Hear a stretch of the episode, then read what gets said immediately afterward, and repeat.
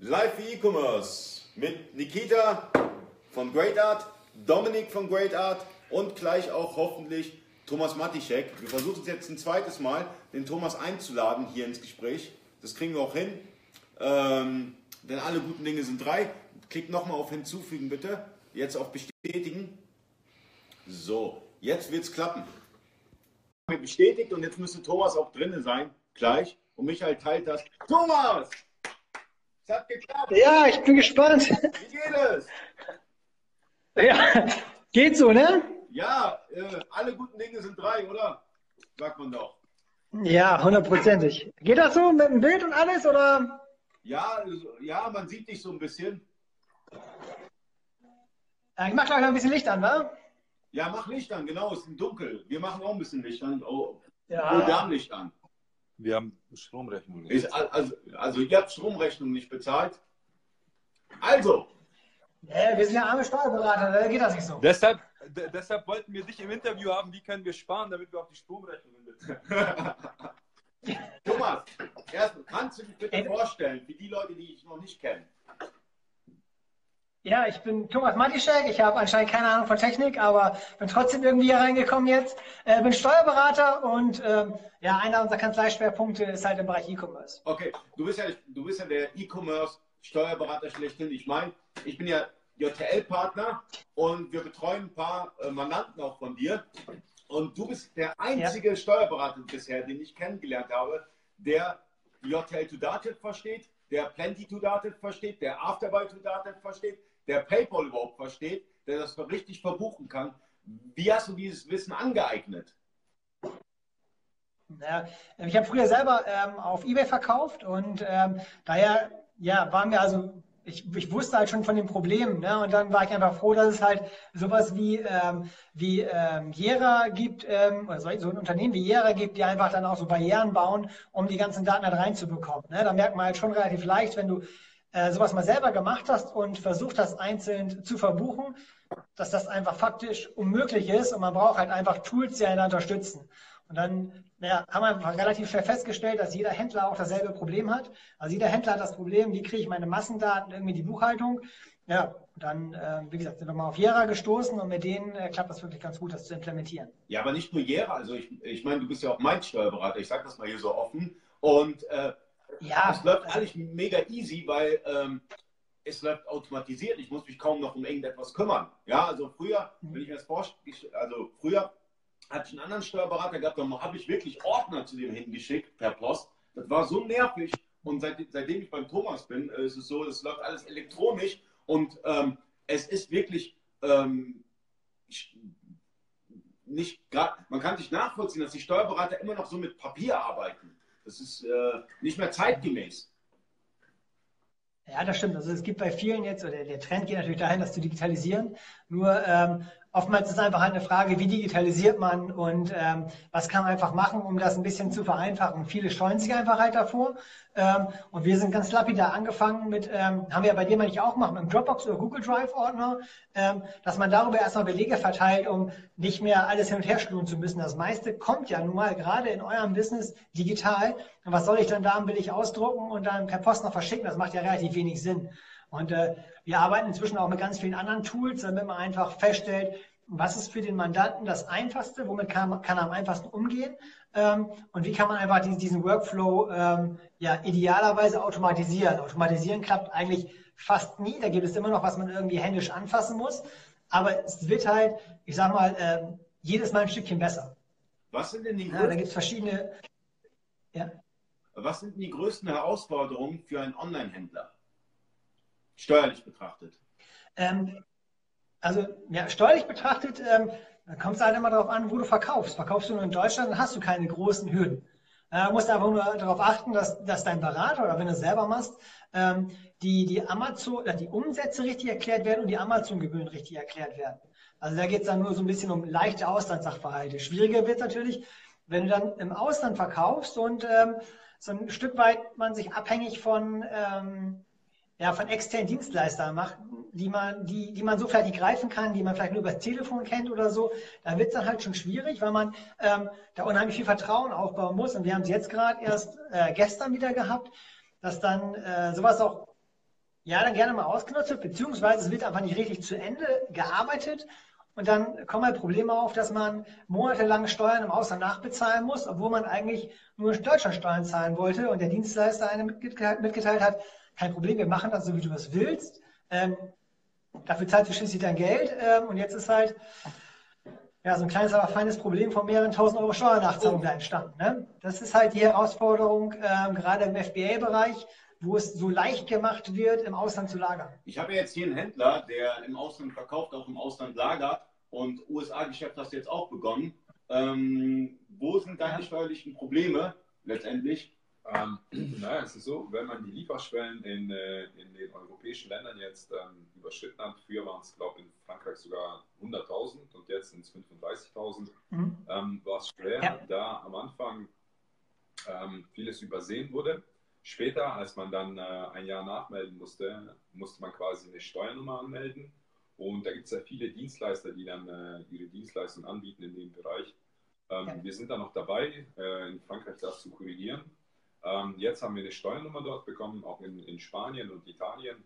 Und ähm, naja, wenn man die Lieferschwellen dann überschritten hat, dann, dann muss man quasi dort die Steuern bezahlen und das muss dann äh, extra abgeführt werden.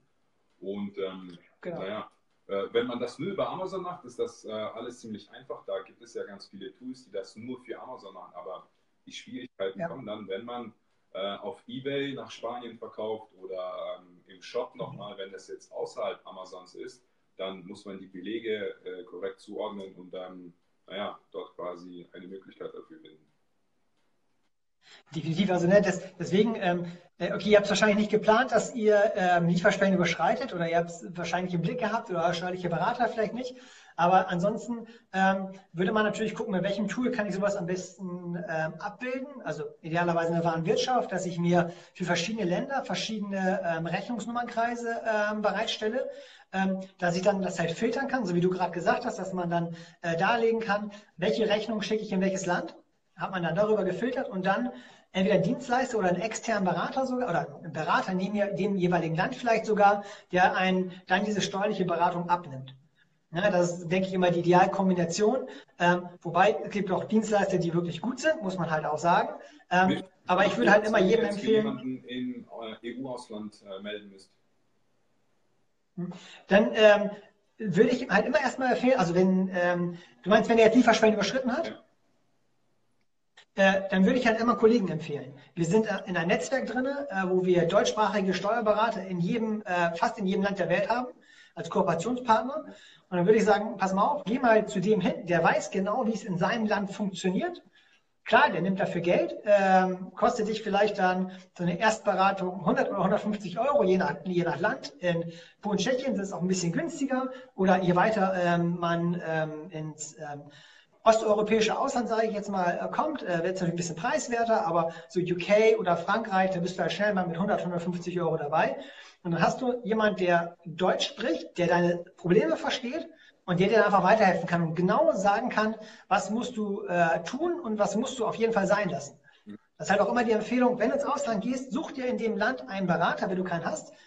Frag gerne oder wir stellen äh, Kontakt her, dass du da nicht allein gelassen bist und nicht einfach ja, irgendwas vor dir hin muddelt, sage ich mal in Anführungsstrichen, und hinterher es irgendwie Strafen haben. Okay, was haltet ihr von solchen Dienstleistern wie zum Beispiel, ähm, es gibt äh, FBA Hero oder DutyPay, für ein, ich glaube, für 600 oder 700 Euro im Monat äh, in, in, in mhm. allen sechs oder sieben Ländern in der EU melden? Wäre das was oder sollte man doch eher die einzelnen Steuerberater dann ansteuern?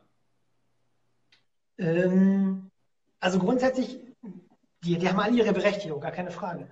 Aber ich persönlich würde ähm, auf jeden Fall äh, eine Beratungsstunde bei jemandem im Ausland buchen, wenn ich das Land will, um einfach vorher zu klären, was muss ich denn konkret machen. Denn dann äh, kann mir hinterher irgendwie, es kann kein böses Erwachen geben. Es kann also nicht passieren, dass mir der Dienstleister sagt, pass mal auf, ähm, ähm, wir haben jetzt hier keine, ähm, ja, keine äh, hier keine Optierung in Deutschland vielleicht für Lieferungen, äh, die, die von Deutschland, von Frankreich nach Deutschland gegangen sind oder sowas. Äh, da kann es also keine Kommunikationsprobleme geben, denn man weiß vorher, okay, das und das muss ich beachten. Und man kann seinem ähm, Dienstleister auch sagen, pass mal auf, das und das musst du tun, am besten schriftlich, um hinterher was in der Hand zu haben, wer das nicht macht. So wie in unserem Fall, was ich gerade erzählt habe, da geht es jetzt allein für Januar um fast 10.000 Euro an Steuern. Das ist schon ein Haufen Geld, was er sich vom deutschen Staat erstmal wiederholen muss. Ähm, aber die Kohle ist ja eher beim, äh, im ausländischen Staat, die fordern die ja jetzt an.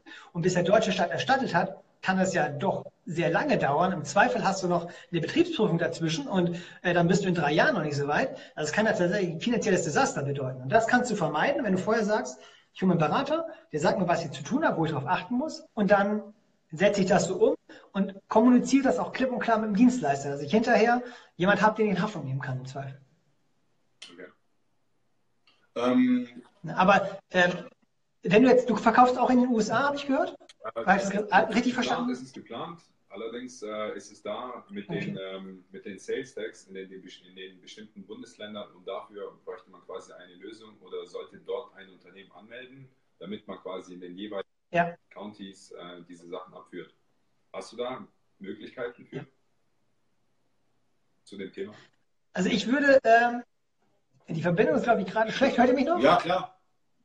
Wir hören Okay, perfekt. Also ähm, super. Ähm, was ich vielleicht erstmal zum Antesten machen würde, ich würde vielleicht erstmal sogar FBM verkaufen. Da hast du natürlich den Nachteil, dass du ähm, dort ähm, vielleicht eine längere Lieferzeit hast, je nachdem, was du für ein Produkt hast, muss, kommt ganz klar darauf an, was ist das für ein Produkt, wie teuer ist das, etc.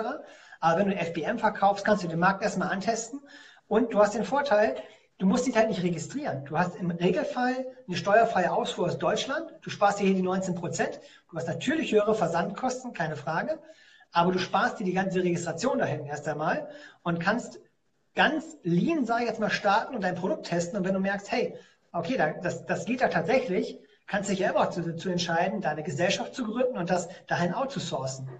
Aber ähm, erstmal um Testballon zu starten, würde ich das aus Deutschland raus via FBM verschieben. Ja. Ähm, Thomas, betreust du zurzeit auch Händler, die Shopify nutzen? Bedeutet das Dropshipping über Shopify? ähm, aus China direkt nach Amerika, die Ware nie gesehen und äh, einfach nur verticken. Nein, ähm, ich habe die, glaube ich, alle abgeschreckt, die bei uns angefragt haben. ähm, denn ich habe ich hab einfach mal gefragt, ähm, ja, wie ist denn mit der Versteuerung denn in den USA? Wer muss das denn versteuern überhaupt? Ist das so wie hier, dass man einfach da hinten ähm, eine Einfuhr hat, die steuerlich gar nichts ist? Aber die Händler, die bei uns angefragt haben, hatten sich darum gar nicht geschert. Ähm, die wollten davon auch gar nichts wissen. Von daher sind sie halt auch nicht bei uns gelandet. Denn ich würde halt immer sagen, pass mal auf, bevor du sowas machst, frag mal jemanden, der sich da hinten auskennt. Denn sonst hast du vielleicht mal irgendwann das Problem, du willst in die USA reisen, äh, mal ein paar äh, schöne Städte besuchen und du kommst dann nur bis zum Flughafen und nicht weiter. Das wäre vielleicht ein bisschen zu. ähm, was auch natürlich immer ein Thema ist mit Fragezeichen, ist Intrastat. Kannst du das mal erläutern für die Zuschauer? Ja, im gewissen Volumen muss man halt diese Intrastadt-Meldung abgeben im jeweiligen Land.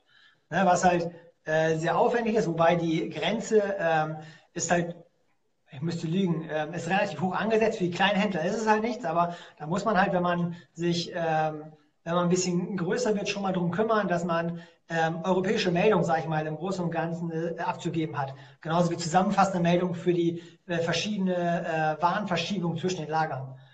Ne? muss man sich letztendlich darum kümmern. Und auch da brauchst du idealerweise eine Software, die was abnimmt.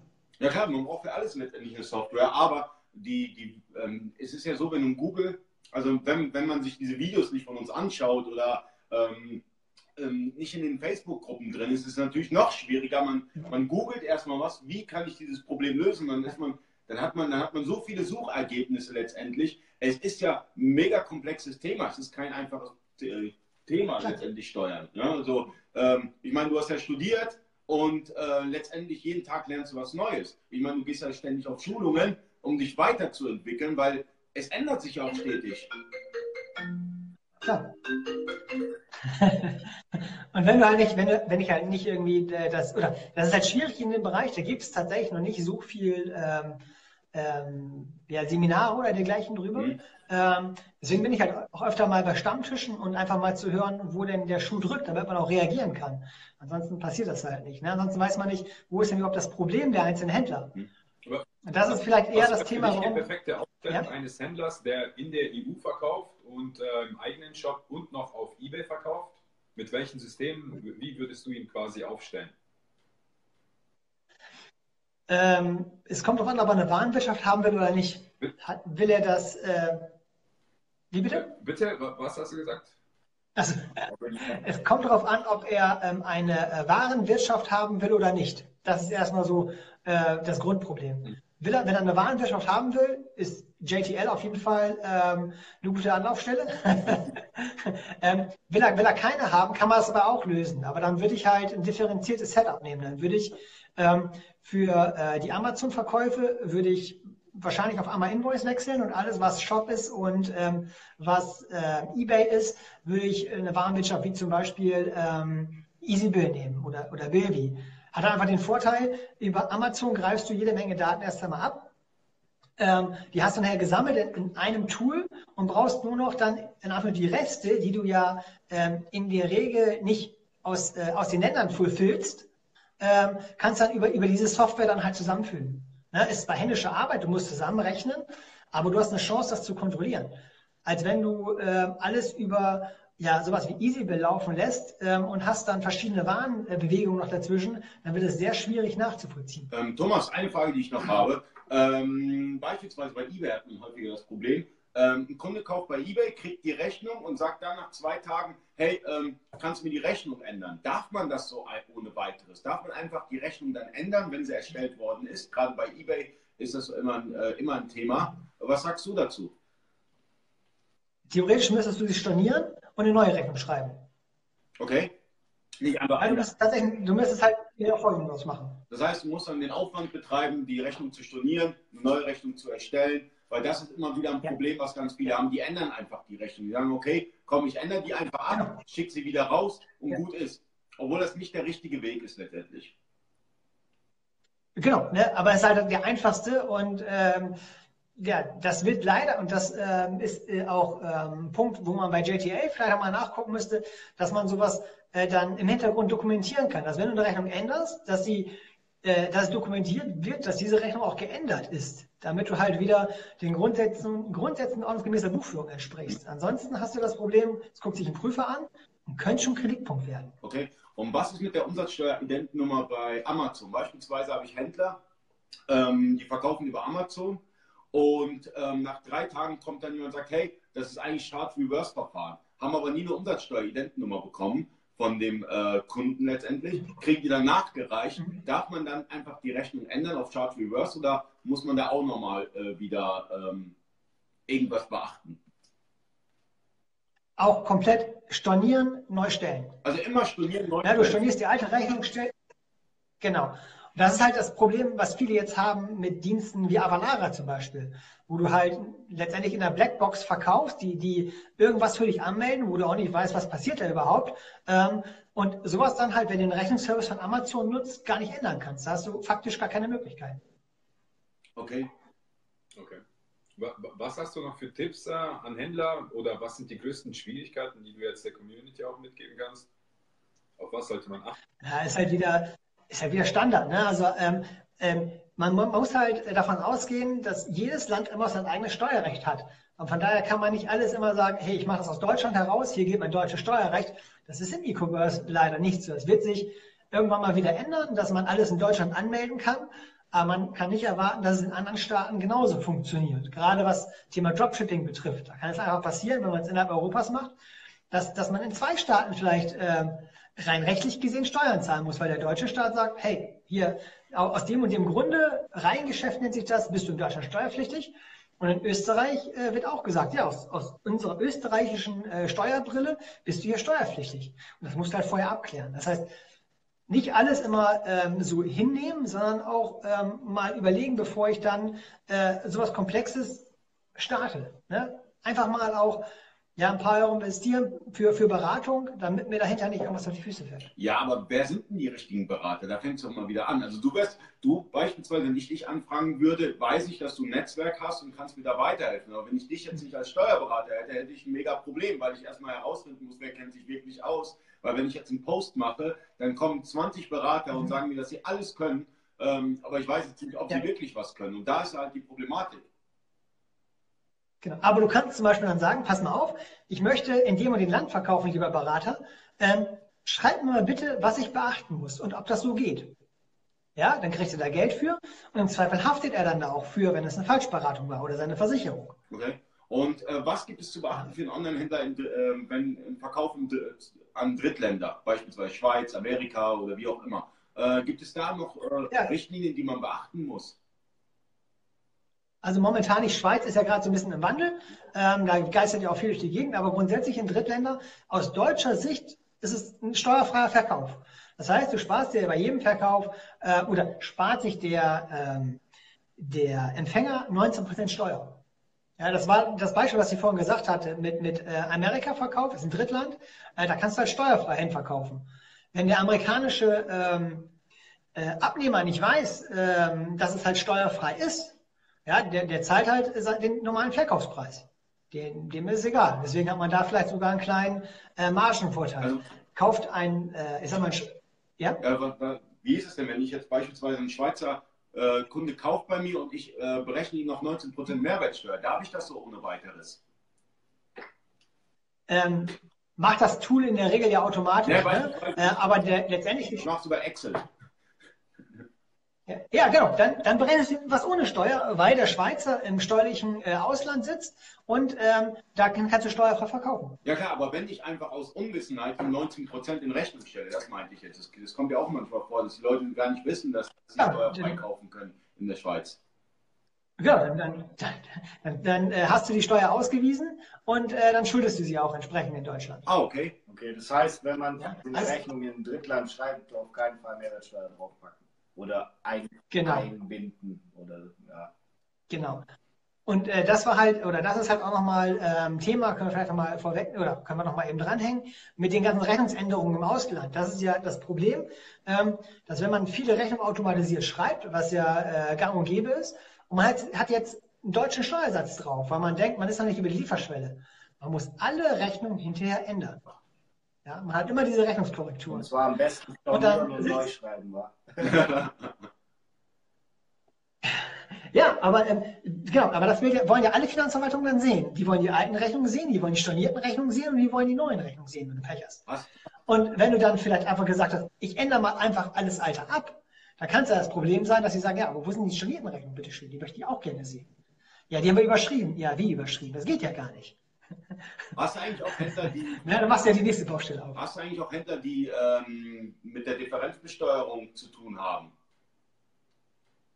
Ähm, wenig, also tatsächlich zwei Stück, ja. Äh, das, das, das, ist ja noch schwieriger. Ja? Differenzbesteuerung finde ich schon mit das schwierigste Thema, weil auch ja. die Warenwirtschaftssysteme meistens gar nicht vernünftig abbilden können. Da hast du doch wirklich. Ja, genau.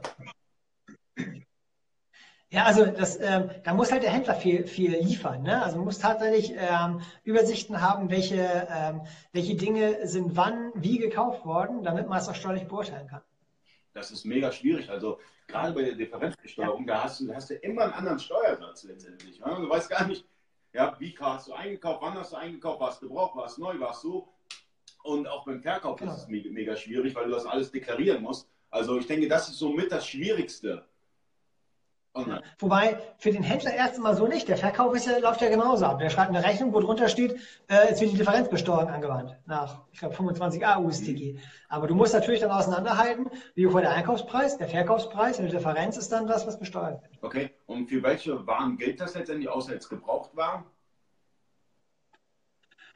Ähm, also, ja, Gebrauchtwaren ist einfach der Klassiker. Ne? Ähm, müsste ich nachlesen. Antiquitäten fallen da drunter, aber was sonst noch? Also meine Händler haben nur Gebrauchtwaren, ähm, die sowas machen. Aber ich meine, Antiquitäten fallen auch drunter. Okay, aber wie ich jetzt raushöre, hast du, hast du, hast du die verschiedensten Händler, die wirklich mit allem irgendwie äh, zu tun haben. Ähm, ich meine, da hast du ja einen Wissensschatz angeeignet, der fast einzigartig ist, oder? Also wenn man so, ich meine, ich kenne nur ihn als, als E-Commerce-Steuerberater in den Facebook-Gruppen. Sonst habe ich nie jemanden gesehen, der irgendwie ständig Fragen beantwortet. Wie schaffst du das eigentlich noch zeitlich? Ja.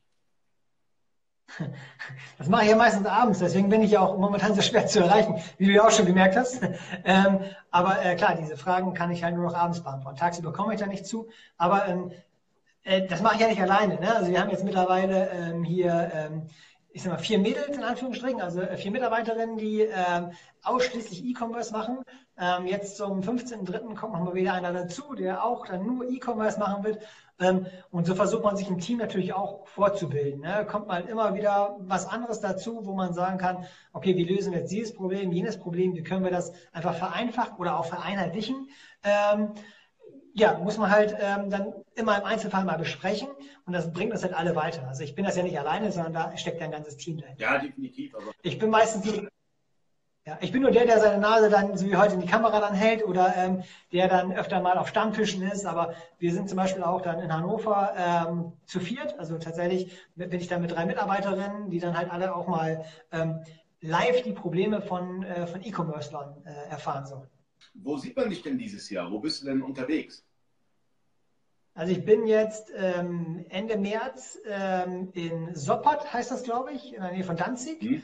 Da bin ich eingeladen worden. Dann sind wir auf dem Merchant Day. Und ähm, das andere müssen wir noch mal gucken. Ähm, ich wollte noch zu drei, vier anderen Veranstaltungen, JTL Connect ähm, zum Beispiel, habe ich, ich glaube, es ist am 31.08., ne, wenn ich das richtig in Erinnerung habe. Ja, ich glaube auch. Irgendwie so. Also da wollte ich noch hin.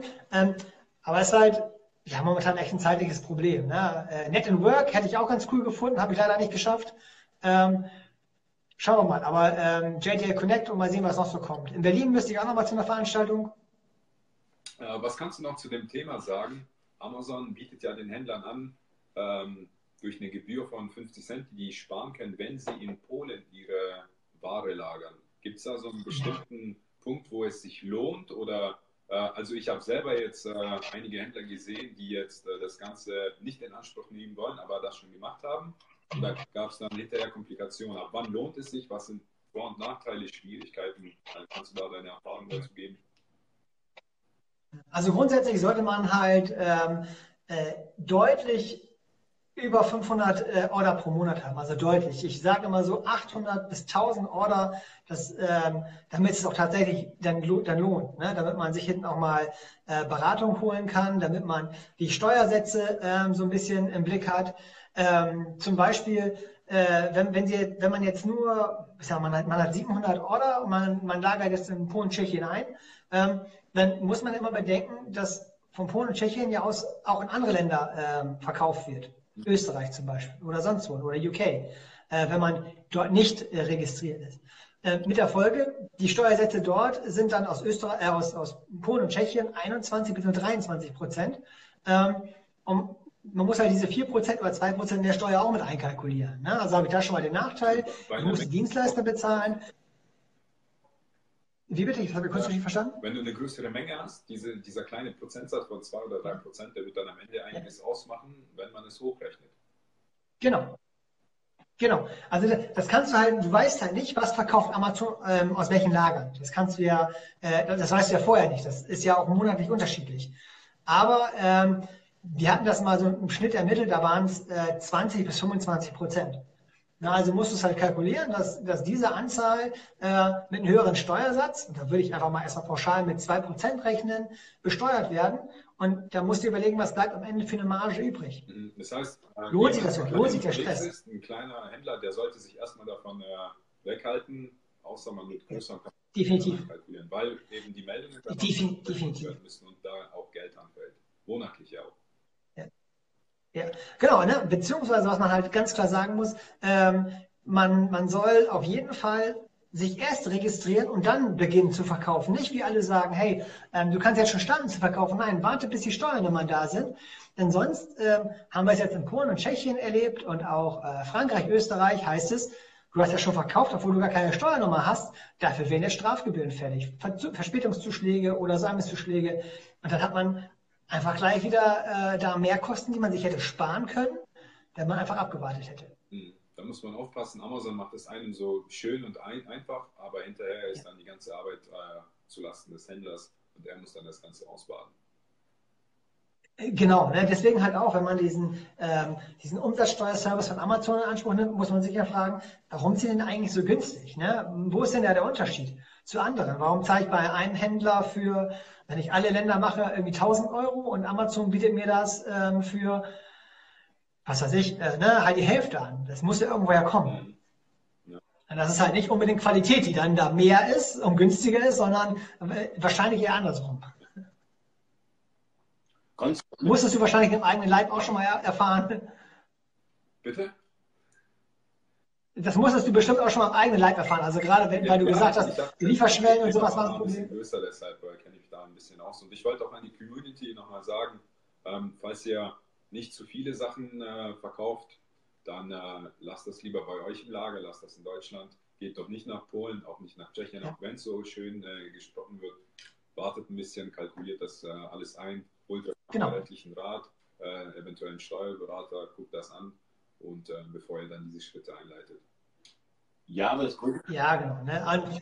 Ja, aber das größte Problem ist, ja. einfach einen Steuerberater zu finden, der überhaupt weiß, was Amazon FBA bedeutet. Also ich hatte mal einen, äh, das ist so eine Anekdote, ich hatte mal einen Steuerberater am Telefon gehabt, äh, meinte ich, ja, FBA, ach, FBI, das ist doch Amerika. Also, also, ja, also, ja, also es ist, es ist, es, es sind, also es ist erschreckend, aber es sind viele gar nicht so weit und verstehen gar nicht den E-Commerce. Die sind nicht angekommen und ähm, das ist, das kann fatal enden, das Ganze.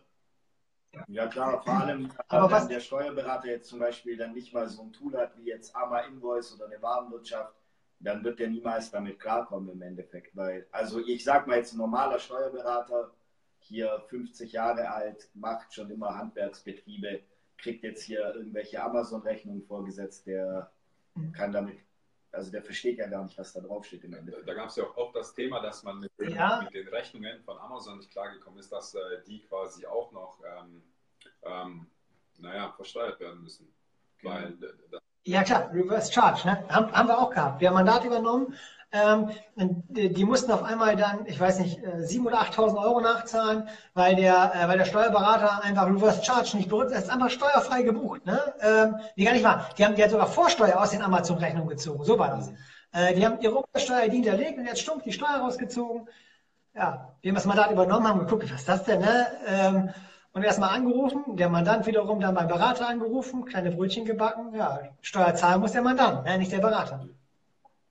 Okay, und der Steuerberater ist mal raus aus den Sachen, ne? Ja, man unterschreibt ja auch immer so ein Wich, dass der Steuerberater damit nichts zu tun hat und dass, dass, man, dass der Händler letztendlich äh, also, verantwortlich ist für das, was er abgegeben hat.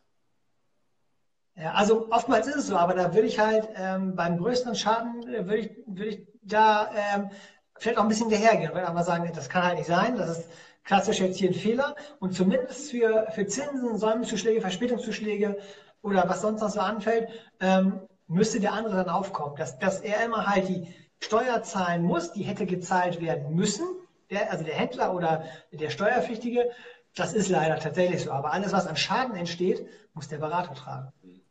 Und wenn wir halt einen Bock schießen, dann sagen wir halt auch, pass mal auf, äh, zum Beispiel Verzugszinsen, äh, Säumniszuschläge, das alles. Oh, kenne ich alles. Ja. Oh. also, ähm, das haben wir eine gute Ach, äh, nee, nee, äh, höre ich nie, habe ich noch nie gehört. Das war nicht bei uns. Das, das war ja auch nicht bei uns. Das, ähm, das ist alles gut. Aber ähm, tatsächlich, wenn, wenn wir an sowas Schuld haben, ähm, dann bin ich auch der Letzte, der sagt, ähm, pass mal auf, äh, ja, ist zwar unsere, unsere Schuld, aber zahl du das mal selber, sondern dann muss man es halt irgendwie regeln. Und wenn es ist, wenn so ist, dass man ähm, das über irgendwelche Preisnachlässe dann bei der Gebührenrechnung macht, aber ähm, wenn wir einen Fehler machen, ja, kann ja auch immer, immer, mal passieren. Da muss man darüber reden und dann muss man gucken, wie kann man sich denn einigen, äh, dass man sich halt noch gegenseitig in die Augen schauen kann. Das ist halt ein wesentliches Thema, denn ist ja auf eurer Seite auch so, wenn, wenn äh, ja, wenn ihr irgendwo einen Fehler macht gegenüber eurem Kunden, müsst ihr auch dafür gerade stehen. Ne? Und zumindest, dass man sagt, hier, pass mal auf, wir liefern dir Ersatz oder dieses oder jenes oder du kriegst noch was dazu. Ähm, das ist ja nicht so, dass man sagt, ja, ist doch dein Problem, lieber Kunde, ähm, äh, dass, äh, dass die Ware von uns so blöd, so blöd angekommen ist. Da können wir ja nichts für, sondern man versucht sich ja immer äh, gütlich zu einigen und ähm, ja, einfach, einfach sich hinterher noch gegenseitig in die Augen schauen zu können. Okay. Ist, denke ich, ein wesentlicher Punkt. Also hätten wir Lieferschwellen jetzt äh, tatsächlich massiv übersehen und es kommt dazu ähm, irgendwelchen Strafzinsen, da muss man gucken, wie kann man sich äh, da einigen, wenn, wenn ganz klar ist, unsere Aufgabe war es, dies zu kontrollieren. Eine Frage, die ich oft höre, haben wir jetzt? Eine Frage, die ich oft höre, ja? ist, ähm, wenn ich sage, dass du mein Steuerberater bist, ja, der ist doch in Oldenburg, was hat der denn mit Stuttgart zu tun? ähm, nimm doch lieber einen Steuerberater aus Stuttgart, denn der kennt die Finanzbeamten. Es bringt nichts, auch ja. wenn sie die Finanzbeamten kennen. Es bringt null, es bringt gar nichts. Also das war meine Erfahrung bisher gewesen. Das ist völlig egal, wo du sitzt. Ne? Ähm, das Einzige, was man halt sagen muss, so wie heute hier bei uns, ähm, steht auf einmal äh, das Finanzamt, fahren Strafsachen in der Tür und will Unterlagen mitnehmen. Ähm, ja, wenn man dann halt zum, zum Händler hin muss, weil da ähm, das Finanzamt für Fahndung Strafsachen ist, ähm, dann hat man eine etwas längere Anreise, natürlich. Aber oftmals kann man sowieso nichts machen, denn die haben Beschlagnahmungsbefehl, äh, Beschlagnahmung, Beschlagnahmungsbeschluss und du musst die Unterlagen eh rausrücken. Von daher ist das einerlei. Aber das war bei uns auch kein E-Commercer, das war ein Offline-Unternehmen, von daher ist das äh, ähm, für euch nicht ganz so, so relevant. Ich habe auch noch kein Steuerstrafverfahren äh, beim E-Commercer gehabt. Von daher Mal gucken, was noch so kommt. Ja, also du hast öfters dann auch Reiberei mit dem Finanzamt sehr wahrscheinlich durch deine Mandanten. Ja. Ja, aber ähm, tatsächlich eher ähm, im Offline-Bereich, weil die ähm, E-Commerce selber halt noch nicht so verstehen, die Finanzbeamten. Es gibt ein paar, die können es, aber ein paar halt, wie, wie bei den Steuerberatern, das ist alles Neuland. Das wird sich einfach äh, noch ändern. Ähm, aber momentan ist es noch nicht so. Ich habe ich hab äh, auch noch eine Anekdote von einem Händler von mir. Der hat, ähm, es ging um 600.000 Rechnungen. Und da meinte ein Finanzamt, äh, der sollte die 600.000 Rechnungen ausdrucken und vorbeibringen. Da meinte er, soll ich mir jetzt einen LKW bieten? Sowas gibt es ja auch noch, wa? Also 600.000 Rechnungen mal eben. Ja. Ja, hatten wir halt auch mit einem Finanzamt aus Süddeutschland. Äh, die wollten die Rechnung sehen, da wir, passen auf, liebe Dame, können wir gerne machen. Ähm, schicken wir Ihnen ein paar Pakete. Ähm, und können sich angucken. Wir können aber es auch ganz einfach machen. Sie kriegen ein Rechnungsausgangsbuch, wo dasselbe drin steht. Das ist dann halt äh, eine PDF-Datei über, ich weiß nicht, 1000 Seiten. Äh, schicken wir per E-Mail, dann können Sie ein bisschen blättern und gucken, ob Sie da fündig werden. So kann man sich natürlich auch einigen. Ähm, kurz nochmal zusammenfassen. Wenn ein Online-Händler zu dir kommt und hat eine Warenwirtschaft, hat einmal Invoice oder sonstiges, du kennst dich mit dem System aus, du kennst auch wiederum einen Jan-Paul Elchef oder den Johannes Seidel von Jera und kannst das Ganze dann auch betreuen und managen letztendlich. Man muss da jetzt nicht nochmal einen extra, extra, extra Partner holen, sondern du als Steuerberater kennst die Leute im Game, also in der E-Commerce-Szene und weißt ganz genau, äh, wie man so Projekte dann noch managt für den Händler. Genau. Und ansonsten, wenn ich es mal nicht weiß, dann äh, gucke ich, wo ich mich, wo ich einfach dann auch Hilfe kriege. Ne? Also ist halt typisch so wieder, wieder im Ausland, ähm, dass man, ich, ich kenne halt kein, kein österreichisches Steuerrecht oder kein französisches Steuerrecht, äh, wenn so ein Problem kommt, dann sage ich hier, liebe Kollegin, lieber Kollege, oder in Polen haben wir es ganz oft, ähm, äh, liebe Kollegin, kannst du da helfen? Und dann wird da einfach kommuniziert. Beispiel auch wieder Lieferschwellenverzicht. Ähm, ist halt unklar, ob der Dienstleister das in Polen äh, beantragt hat. Ähm, und ja, dann hat einfach die, die polnische Steuerberaterin, die wir da kennen, ähm, den Kontakt mit dem Finanzamt aufgenommen, hat nochmal da eine Anfrage gestellt. Und ja, siehe da, ist alles vernünftig gelaufen, hundertprozentig. Also ganz wichtig auch nochmal zusammenfassend, ähm, wenn ihr die Lieferschwellen erreicht habt, müsst ihr die äh, Steuererklärung auch in der jeweiligen Landessprache auch äh, umsetzen. Das geht jetzt nicht, dass ihr auf Deutsch eine, ja. eine, äh, eine, Umsatzsteuererklärung macht, sondern es muss, das muss dann auch auf Französisch ja. sein oder auf Polnisch oder auf Tschechisch oder wie auch immer. Ja, und keine, keine Steuererklärung, wo Euro drin stehen oder sowas, sondern es hat Landeswährung, dann sind es halt Slotty ne? oder tschechische Kronen. Wie, wie ist es denn? Ist man, äh, ist man denn verpflichtet, äh, in der Rechnung äh, dann auch die Landeswährung anzugeben oder kann man immer in Euro berechnen? Nein. Nein. Du kannst auch eine Rechnung in Dollar schreiben letztendlich. Ähm, aber es, also das kommt auf, aufs Landesgesetz an. Ne? Es kann sein, dass das Land ein Gesetz hat, wo drin steht, unsere Rechnungen sind in, in Slotty zu schreiben. Das weiß ich jetzt nicht. Hm. Aber aus deutscher Sicht ist es äh, einerlei. Also wir haben auch Händler, äh, die schreiben Rechnungen in, in Dollar. Okay. Und ähm, weil sie halt, weil sie halt nur mit, mit, mit Amerika oder China äh, fakturieren. Ne? Hm. Okay. Wir haben, wir haben noch gar nicht über das Thema Import gesprochen. Ich meine, vielleicht zwei, drei Sätze, wo man da aufpassen sollte, wenn man äh, Sachen importiert aus China oder wie auch immer, vielleicht zwei, drei Sätze, wo du sagst, okay, da muss man als Online-Händler steuerrechtlich aufpassen. Traut niemals euren chinesischen Händler. also, äh, äh, der, der, der Händler sagt oftmals, pass mal auf, wir können das ganz günstig. Dass alles ohne Probleme läuft. Die sagen ja immer, good quality für German Market, einfach nur kaufen. Ja, das sowieso. Aber ähm, äh, was, was halt einfach immer ganz witzig ist, die verschicken auch gerne mal ähm, deine steuerfrei, beziehungsweise die sagen, pass mal auf, wir übernehmen hier Zoll und äh, Steuer, also verzollt und versteuert bekommst du die Ware und musst dich um nichts kümmern. Ähm, was machen sie in der Regel? Die kleben dann halt oder schicken eine Rechnung damit bei, wo ein geringer Warenwert drauf ist, dass der halt ähm, zollfrei und vielleicht sogar steuerfrei ist. Und es läuft dann bei DHL, UPS so durch und durch, durch die Zollabwicklung halt auch. Ne? Dann kommt nach ein paar Jahren die Zollprüfung und stellt fest, ey, dafür ist ja gar kein Zoll und gar keine Einfuhrumsatzsteuer äh, festgesetzt worden. Die Einfuhrumsatzsteuer ist ja nicht das Thema, die wird gleich wieder angerechnet. Ähm, man hat vielleicht ein paar, paar, Zinsen noch, die anfallen. Aber der Zoll, der wird ja effektiv geschuldet. Mhm. Ja. Ja, und da muss man aufpassen. Und es gibt so, so Maschen, da schicken. Er hat gleich einen Herzinfarkt. Oder, oder, oder manche, äh, manche ähm, chinesische Händler schicken auch über, ähm, über England dann die Ware. Und dann wird halt keine, äh, die Engländer sind, glaube ich, ein bisschen nachlässig, dann wird es nicht verzollt und nicht versteuert. Das ist halt für, für den Warenverkehr in der EU freigegeben. Ich weiß aber nicht, wenn eine Zollprüfung kommt, ob er standhält. Ich würde erstmal sagen, nö, ich persönlich würde immer, wenn ich sowas habe, wo keine, kein Zoll und keine Einfuhrumsatzsteuer festgesetzt worden ist, würde ich zu meinem Hauptzollamt hinfahren und würde sagen, Jungs, sagt mal, ist das so richtig? Und im Zweifel hat den Zollarbeiter wieder einkalkuliert. Im Zweifel äh, sagt er, ja, ist alles korrekt, kein Thema. Dann notiere ich mir den Namen, wer es gewesen ist und wann ich dann da gewesen bin äh, und weiß, dann und dann habe ich mit den Typen gesprochen. Oder vielleicht ein Live-Video mit dem drehen. Oder ein Live-Video. Ja. ich mache ich mach ja, aber, schon so, äh, ähm, damit, damit ich auch immer meine Bewertungsbelege, ja, damit ich das auch äh, nachvollziehen kann am Ende des Monats, mache ich immer Bilder, wo ich am Essen bin und schreibe dann immer drauf, okay, da war mit dem und den Essen und um die Uhrzeit. Ja, das ist auch, das ist auch eine Möglichkeit durch Facebook, wa? Das, er, das erklärt deine vielen Facebook-Bilder, ja. Ja, man sucht sich immer den einfachen. ja. Ne? ähm, aber wie gesagt, gerade bei Zoll will ich halt auch vorsichtig sein. Ich würde dann, äh, wenn es nicht verzollt wurde, einfach mal bei der, ähm, ähm, bei der Zolldirektion einfach mal anfragen, beim Hauptzollamt und einfach mal fragen, Leute, kann das sein? Passt das? Oder wenn, wenn man verschiedene Zollsätze hat. Mhm.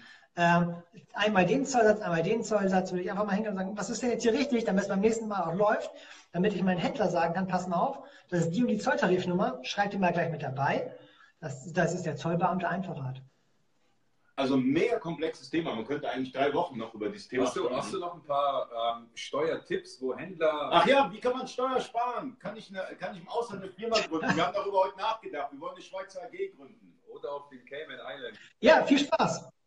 Also machen, auf jeden Fall machen. Ähm, wenn ihr Hilfe braucht, sagt Bescheid. Gibt es eine Möglichkeit, Steuern Nein, also, zu sparen durch das Ausland? Es gibt ja Firmen, die ich meine, das ist jetzt wieder ein ganz anderes Thema, aber es gibt ja Firmen, die haben irgendwie ähm, äh, eine Schweizer AG, dann nochmal in Belgien eine Firma, dann nochmal irgendwie UK, dann nochmal dort und ähm, mhm. drehen da ein bisschen was. Ähm, macht es Sinn bei uns kleinen äh, äh, ähm, Kämpfern oder muss man schon ein Riesenunternehmen sein? Ich nehme mich mal eben mit, denn ich glaube, bei mir geht gleich der Saft aus. Ähm, von daher äh, gehe ich mal kurz durchs Büro, aber ist, glaube ich, nicht das Thema. Ähm, also grundsätzlich ist, äh, macht das halt nur Sinn, wenn ihr auch tatsächlich im Ausland ansässig seid. Seid ihr nicht im Ausland ansässig, ähm, habt ihr einfach das Problem, dass ähm, das Ganze trotzdem in Deutschland versteuert wird, denn der Sitz der Gesellschaft gilt dann einfach als, ähm, als Betriebsstätte. Ja, von daher kann es so sein, dass ihr äh, zwar dann in, im Ausland registriert seid, aber ähm, aufgrund eurer, eures persönlichen Sitzes der Geschäftsführung, so sagt man, werdet ihr dann halt in Deutschland besteuert. Also habt ihr damit nichts gewonnen. Zumindest ertragssteuerlich nicht.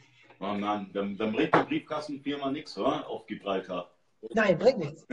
Das, das ist halt das, das, das Thema, was ähm, viele haben, äh, wenn sie, ähm, ich sage jetzt mal, auswandern wollen oder sowas. Ne? Oder tatsächlich, sie planen auszuwandern, gründen im Ausland schon mal eine Firma, dass man dann einfach ähm, ja keinen Vorteil davon hat, solange man in Deutschland ist. Wenn, dann muss die komplette Zelte abbrechen.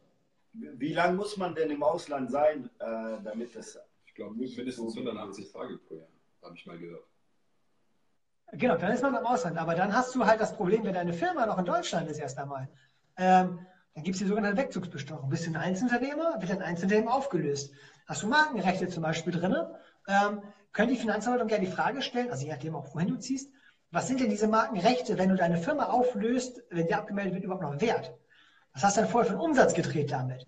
Und nehmen wir einfach mal an, du, hast, äh, du machst 500.000 Euro Umsatz mit, mit einer Marke. im Jahr.